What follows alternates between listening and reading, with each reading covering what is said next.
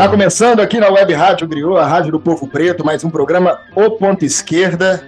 Lembrando o nosso site www.radiogriote.viragora.com.br, instagram.com barra Rádio Griotes. Escreve assim, Rádio Griote. Web Rádio Griot, a rádio do Povo Preto, a rádio do Povo Preto, começando mais um O Ponto Esquerda, né?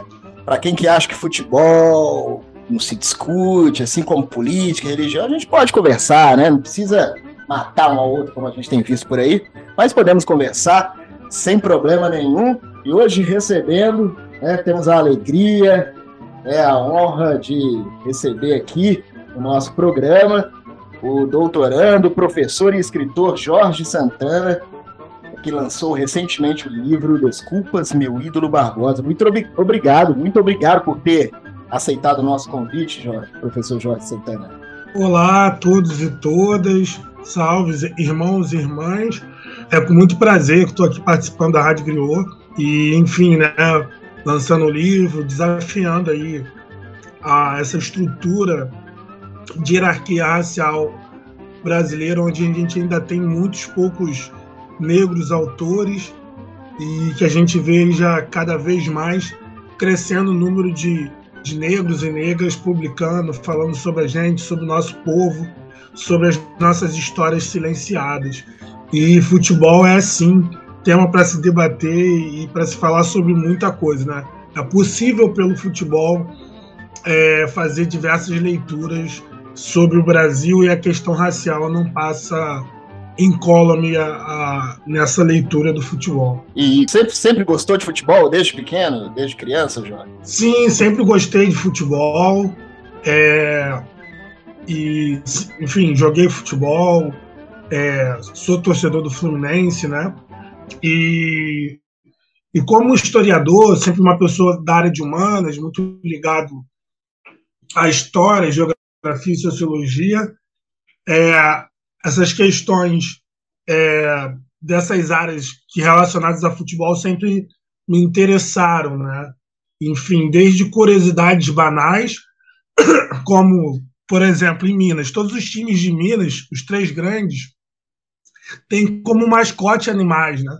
Ou seja, o que, que isso está relacionado dentro da sociologia, dentro dos mitos nacionais, enfim, tudo isso sempre me interessou e, obviamente, a questão racial também sempre foi de grande interesse pensar sobre, falar sobre. É, acho que futebol é, é o que eu já falei e repito novamente, é um espelho a gente pode fazer e obter diversas leituras sobre o Brasil. Certo. Você chegou. Pode, como é que eu posso te chamar? Você, professor? Como é que como você prefere? Por favor, pode me chamar de, de você. Ah, sim. E você chegou a lecionar, no momento está lecionando, está dando aula em, em, escola de ensino fundamental? Como é que. Então, hum. desde 2010 eu dei aula na rede privada de São Gonçalo, em Niterói, duas cidades aqui na região metropolitana do Rio de Janeiro. E atualmente eu não estou lecionando, uhum. porque eu estou no, no final do doutorado, então estou fora das salas de aula, mas querendo voltar o mais breve possível. Sim. E aí você sempre usou a temática do futebol assim nas aulas, buscou esse trazer esse isso da temática do futebol. Eu falo isso porque eu trabalhei aqui no Museu Brasileiro do Futebol do, no Mineirão, né?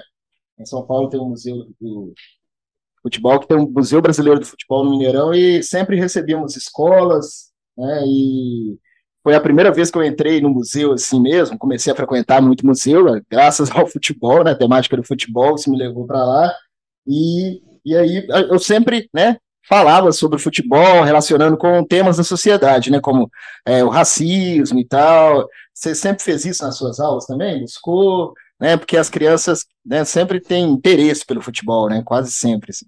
Olha, Ângela, eu vou fazer uma autocrítica, assim, eu acho que eu nas, nas minhas aulas é, eu tive pouco um olhar é, crítico e inovador de trazer o futebol ou o teatro ou a televisão para trabalhar temas na sala de aula.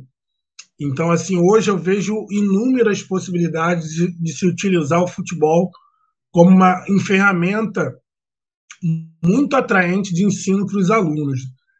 É, então, assim, algumas atividades que eu fiz com os alunos mais em épocas de Copa do Mundo e tudo mais, mas acho que muito aquém do que eu poderia fazer, né? Eu acho que, de fato, o futebol facilita muito o caminho para estimular e para prender a atenção dos alunos né, ao longo do, do ano corrente. E, enfim, eu acho que eu pequei um pouco nisso, né? Acho que, que faz parte também da nossa formação conservadora que pouco estimula os professores a pensar para além do livro didático e dos meios tradicionais de ensino e aprendizagem. Sim, faz parte da nossa formação, sim, concordo. É, e como é que começou essa, esse, essa paixão pelo Fluminense? Veio de família? Como é que.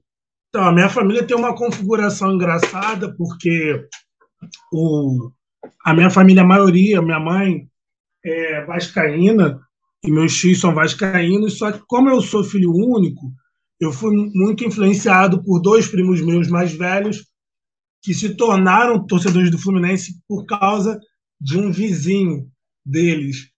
Então, a partir dos meus primos, eu fui muito influenciado e passei a torcer pelo Fluminense ainda no, na pré-adolescência e fui a primeira vez ao Maracanã também, ainda na adolescência, fui na, na geral, né, que era uma, uma parte das arquibancadas do Maracanã e de vários outros estádios, como o do Mineirão também, que era mais popular, que tinha ingresso que custava um real, e a partir dali né, tem uma caminhada é, em defesa e em torcida do, do Fluminense, apesar de Fluminense ter uma mácula muito triste de, um, de alguns episódios de racismo e ter sido por anos um clube muito elitizado. Né?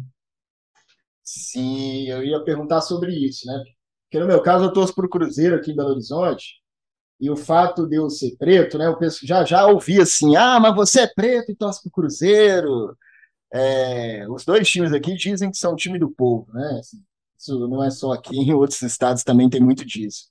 Aí o pessoal sempre provocou assim, mas é preto, torce para o Cruzeiro, é o Atlético, né?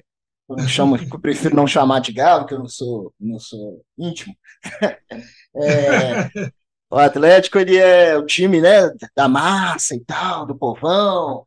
Isso aconteceu com você também? Sim, o fato de você torcer para o Fluminense? Ah, com o Fluminense mais ainda, né? Porque como aqui são quatro times, então tanto o Vasco, tanto os vascaínos, como os flamenguistas, como os botafoguenses acusam é, as pessoas negras ou pobres que torcem para o Fluminense de estarem em contradição devido à origem é, nobre e elitizada do Fluminense e também devido à questão do, do pó de arroz, né? Ficou muito famoso de um jogador negro que jogou no Fluminense na década de 1910 e que passava pó de arroz para poder esconder a sua a sua raça, né?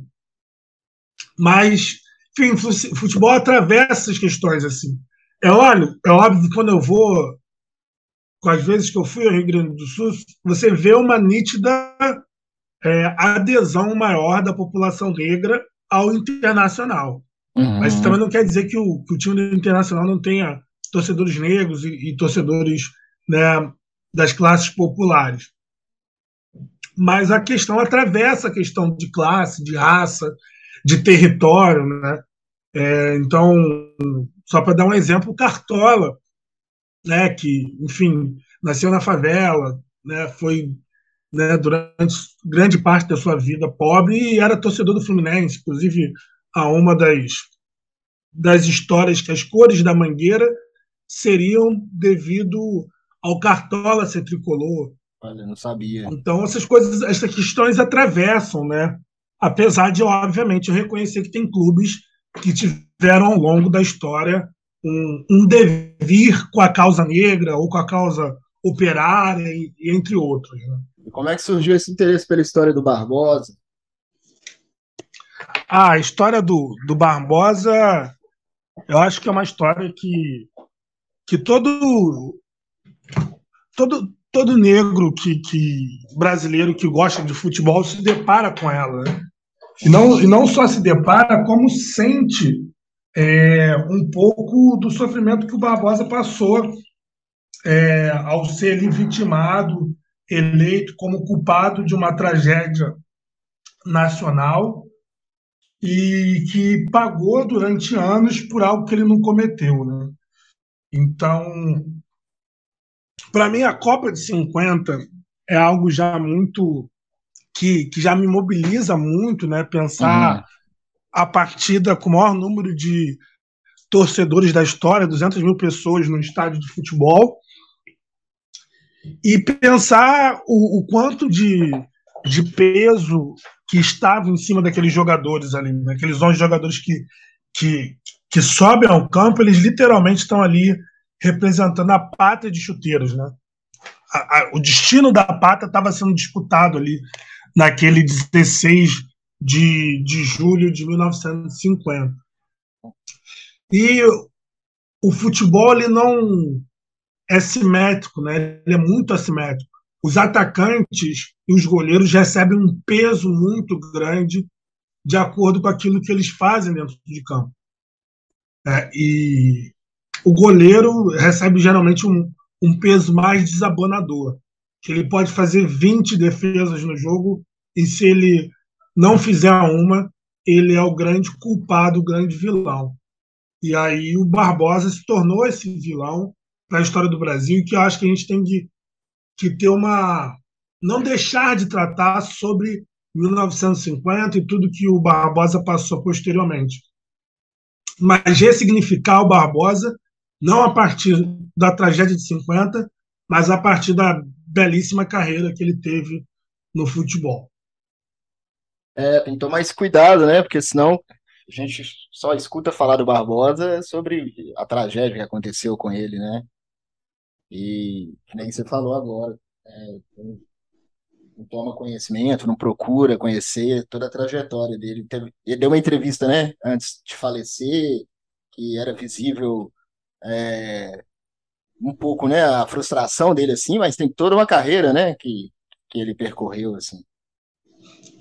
Sim, sim, isso é uma militância muito importante da filha dele, é, que, que tensiona e questiona. Olha, o Barbosa não é só 50, né? O Barbosa jogou futebol profissional de 1942 até 1963. Assim, então, são 20 anos de futebol profissional de alta qualidade, muito respeitado. É o terceiro goleiro é, menos vazado das, em jogos oficiais pela seleção brasileira.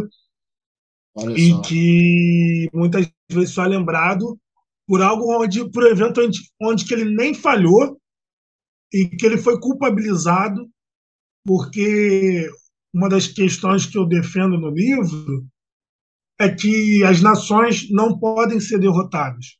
E quando elas são derrotadas, é, a derrota ela tem que cair sobre os ombros de alguns membros dessa nação em geral, os membros escolhidos para serem os culpados são negros, mulheres, LGBTs, indígenas, judeus, enfim. Só E quando que você começou a escrever o livro? Assim? Na verdade, não tem muito tempo. Na verdade, a uhum. ideia surgiu há muito tempo, Sim. mas aí com o passar dos com, com a pandemia eu me vi com tempo para poder me dedicar a escrever o livro, então comecei a escrever em 2020 e terminei em 2021. E foi publicado agora no início de 2000, em maio de 2022. E é uma ficção? É um romance histórico? É um romance histórico. Uhum. É, eu trabalho muito com fatos reais, mas eu crio um julgamento fictício sobre o Barbosa sobre o, o gol de 50 para trabalhar questões como racismo, eugenia, política, nacionalismo. E aí o livro é um pouco se passando a partir da narrativa de dois grandes personagens, uma autonarração do Barbosa e o outro narrador e protagonista é o Marielle, que é o advogado do Barbosa nesse julgamento fictício. O prefácio né, do, do Juca Kfouri e o texto de orelha do Marcelo, como é que foi esse contato com...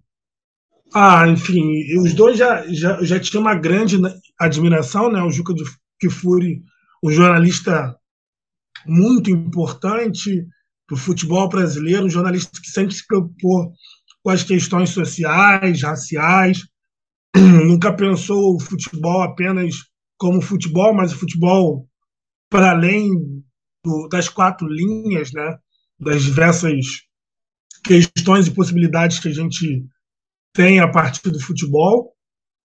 E o Marcelo Carvalho, né, que talvez hoje é o é o dirigente da instituição mais importante de combate ao racismo nos esportes no Brasil e na América do Sul, que é o Observatório do, do, da Discriminação Racial no Futebol, que tem feito um trabalho aí desde o início da década de 2010 primordial em denunciar os casos e tensionar a CBF, a, a Confederação Sul-Americana, os clubes de futebol a terem políticas sérias de, para erradicar o, o racismo dos campos do futebol brasileiro.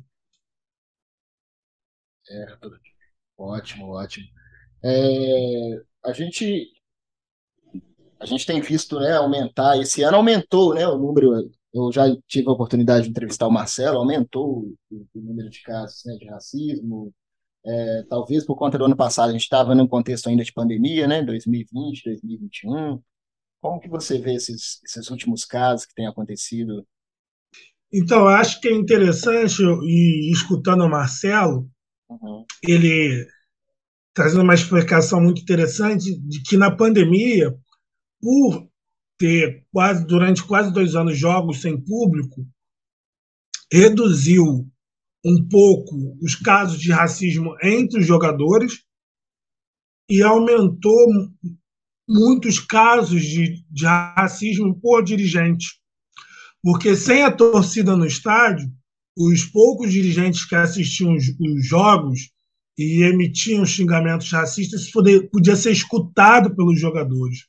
Né? Então, isso fez com que os casos de racismo é, produzidos por dirigentes crescessem nos relatórios de 2020 e 2021. Isso e em questão em relação aos goleiros negros assim que, que, que já passaram para a seleção, além do Barbosa teve o Dida, né? Teve o Dida, teve o, o Manga, uhum. é, teve o Jefferson, que era do Botafogo, mas é, eu não consegui ainda apontar ou é, encontrar a partir da pesquisa é, se havia discriminação contra goleiros negros antes de 50. Acredito que sim. Porém, após 50, cria-se ou fortalece-se um mito de que os negros não são é, não tem características e atribuições e qualidades para serem goleiros. E esse mito racista de que os negros não são confiáveis ou não têm qualidades para ocupar a posição de goleiro se perpetua no futebol brasileiro até hoje. Óbvio, com menos, menos força do que antes, mas ainda é, tem essa visão. E aí, só para dar um exemplo muito muito tácito disso, em 2000, o Jefferson, que era na época é, goleiro do, da seleção sub-20, não foi convocado pelo Mundial sub-20, porque teve uma ordem do andar de cima da CBF para não convocar o Jefferson porque ele era negro e porque não se confiava em goleiros negros. Ou seja, tem apenas 22 anos que esse fato aconteceu, e esse é um fato que veio a público. Né? nós não sabemos os fatos que não chegaram a público. Ah, com certeza tem tantos outros casos, né? É... Eu lembro que o Dida, o Dida tinha uma coisa, né? O Galvão criou até o jargão, sai do gol, Dida, acabou virando até é, propaganda, né? De, de televisão. Sim. Eu falo Sim. do Dida porque é, que eu tenho mais que eu tive mais contato, assim, né? Eu, na minha opinião, né, o melhor goleiro do, do Cruzeiro já teve, assim. Não é porque o Fábio foi pro Fluminense, não. Mas, é, mas é, são os dois, né? O, o Tida e o Fábio. Eu lembro desse, desse fato, né? Do Galvão sempre ficar, ter uma. Né, falando que o Tida não, saía, não sabia sair do gol, né? E, e é isso, né? A gente vai no estádio hoje em dia, é, ainda escuta, né? Muitos xingamentos assim, da torcida, ah, principalmente quando o jogador é negro. Uma vez, eu lembro, a última vez, eu estava lá no, na, na, arquibancada, aí o cara começou a xingar e tal, ah, aí falou, ah, preto, sei lá o quê. Eu falei, gente, como é que pode ainda, né, as pessoas é, agirem dessa forma, assim, aí fiquei encarando ele, assim, ele foi e parou, assim. Como que, como que você acha que isso pode, pode diminuir ou acabar, né? Na verdade, tinha que acabar, né? Mas por onde que passa essa mudança, assim? Será que aumentando a punição dos clubes, é, isso ao menos, né, os racistas se sentem, assim, né, mais inibidos de, de demonstrar, assim, toda, todo esse crime, assim, né, toda essa coisa nojenta que é o racismo? Sim. Então, Ângelo, acho que é um desafio muito grande e que eu não quero aqui passar pano para os clubes, mas faz parte, né? Como, como o Silvio de Almeida fala, e o Silvio de Almeida, o pai dele foi goleiro do Corinthians, o Barbosinha, porque se parecia com o Barbosa, uhum. né? Jogou um, durante tempo em, no, no Corinthians até que ele teve um jogo muito infeliz e depois disso foi condenado, né? Sendo também uma das vítimas desse desse racismo e desse mito relacionados aos goleiros negros. Mas, enfim, o racismo é estrutural. Então, assim, a gente tem que cobrar dos clubes para que os clubes tenham na base, é, formem seus atletas de base conscientes do racismo, do machismo, da homofobia, é, que os clubes é, tenham campanhas é, permanentes para os seus torcedores, que os clubes também, em caso de racismo, sejam punidos, mas que há algo que é mais global, que é a questão do de a gente ter um Estado que reconheça que o, que o racismo é um problema, e é um problema muito sério no Brasil, e que tem uma política permanente de, de longo prazo de erradicação do racismo. Né?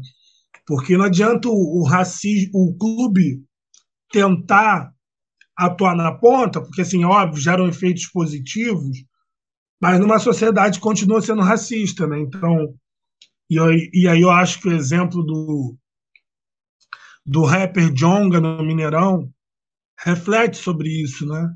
Sim. Onde o Jonga foi convidado pela CBF a assistir o jogo da, da seleção né, num dos no melhor camarote do Mineirão e mesmo assim ele foi vitimado de racismo por um dos, dos, dos funcionários, né? E como o Jonga falou, isso já tinha vindo do, do, do domingo anterior do jogo do, do Atlético Mineiro. Enfim, né? Não está na alçada do clube, mas assim é, o, o clube tem um papel sim importante que é preciso também que se o clube não realiza ele seja cobrado da CBF. Então, assim, só para é, exemplificar, durante muitos anos os clubes brasileiros nunca quiseram investir de fato no futebol feminino. Até que foi aprovada uma lei na CBF que todos os clubes da Série A têm que ter um, uma versão de time de futebol feminino profissional. Então, sim, é uma política que está gerando efeitos positivos em mudar o cenário do futebol e incluindo as mulheres no mundo do futebol. Né? Então, Se a CBF não tiver uma política né, de combate ao racismo que tenciona os clubes, dificilmente os clubes vão, pela própria iniciativa, tomar essas ações. Certo. Eu acredito também que, que as torcidas organizadas também né, podem contribuir bastante com, com esse combate, né? Sim, e tem umas ideias, tem umas ideias não, tem umas ações interessantes, né? A torcida do Fluminense tinha um, um cântico que, que era racista contra a torcida do Flamengo, e aí as organizadas se reuniram para excluir esse canto, essa parte do, do cântico. A torcida do Vasco agora começou é, a também a, a excluir os cantos homofóbicos contra a torcida do Flamengo e contra o Fluminense e também fizeram um mutirão onde fizeram, se não me engano, 10 bandeiras com um arco-íris, né, símbolo da luta LGBTQIA+. Então, assim, óbvio, ainda é muito pouco diante do, né, do futebol que é um meio tão machista, tão homofóbico, tão racista, mas são algumas iniciativas que apontam para um futuro que seja é, menos preconceituoso do que é hoje. É, é, basta ter força de vontade também, né? Como você diz, criar políticas para combate, não ficar nessa, né? Aquela velha história da, da democracia racial, que é fato isolado, né? Sim, sim, com certeza. Tem que ter vontade política, fazer enfrentamento, né? As críticas sempre vão vão vir porque às vezes as pessoas esquecem que todo mundo que quer mudar uma ordem, se propõe a, a mudar, vai encontrar resistências, né? Porque existe um setor conservador que quer manter aquilo do jeito que está, porque é benéfico para os conservadores, né? Então, não há mudança sem sem, sem resistência, né? sem trabalho duro e pesado. Verdade. Muito obrigado, né? agradeço. Eu estou ansioso para ler o livro. Vou comprar. E como é que faz para comprar mesmo para a pessoa aí ó, que está escutando então, o programa? Quem quiser comprar, o, o livro está à venda no site da editora Multifoco, né, www.editoramultifoco.com.br. E aí vocês podem comprar lá e recebem o livro em casa. Compre e recebe o livro em casa. Ótimo, ótimo. E se tiver uma algum grupo de teatro, né, pensando em, em representar esse, essa história, pode entrar em contato também para conversar sobre, sobre isso? Ah, sim, não, seria ótimo, ficaria muito feliz. Pode entrar em contato, sim. Meu, meu Instagram é, é Jorge Santana underline SG, e a gente pode conversar. Vai ser um grande prazer.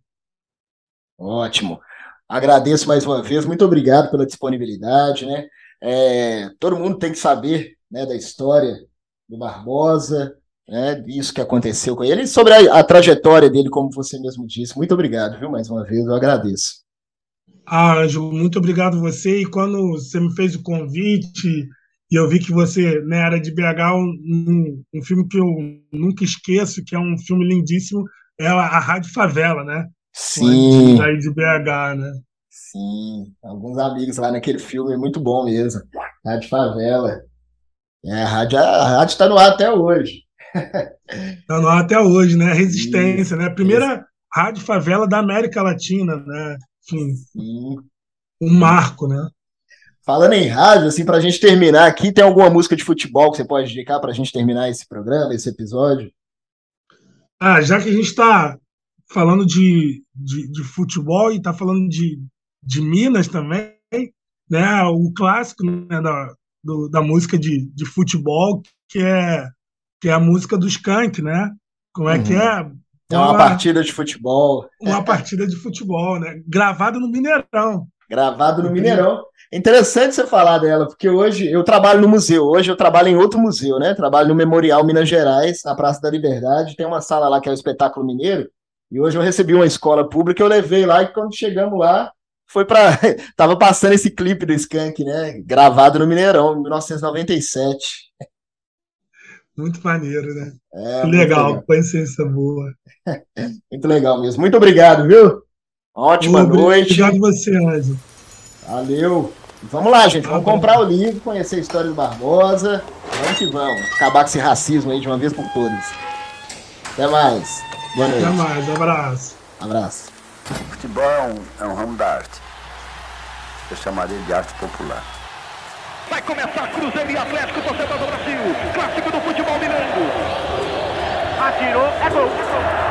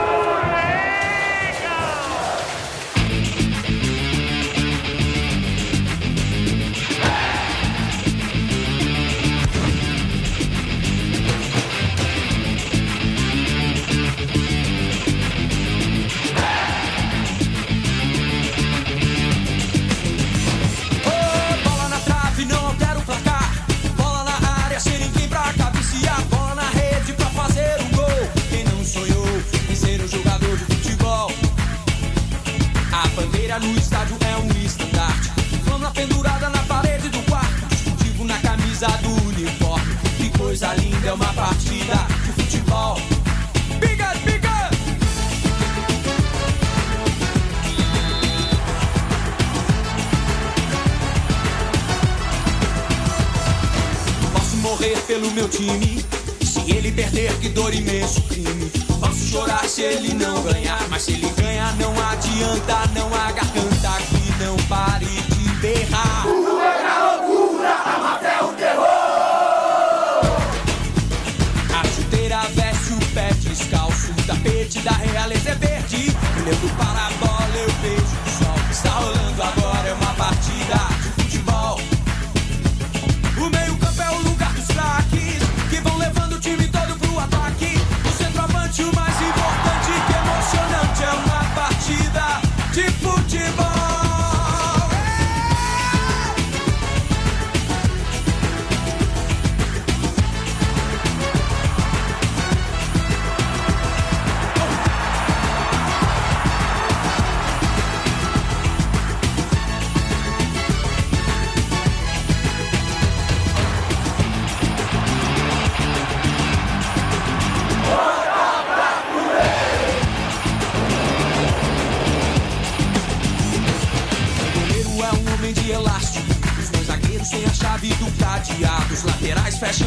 fecham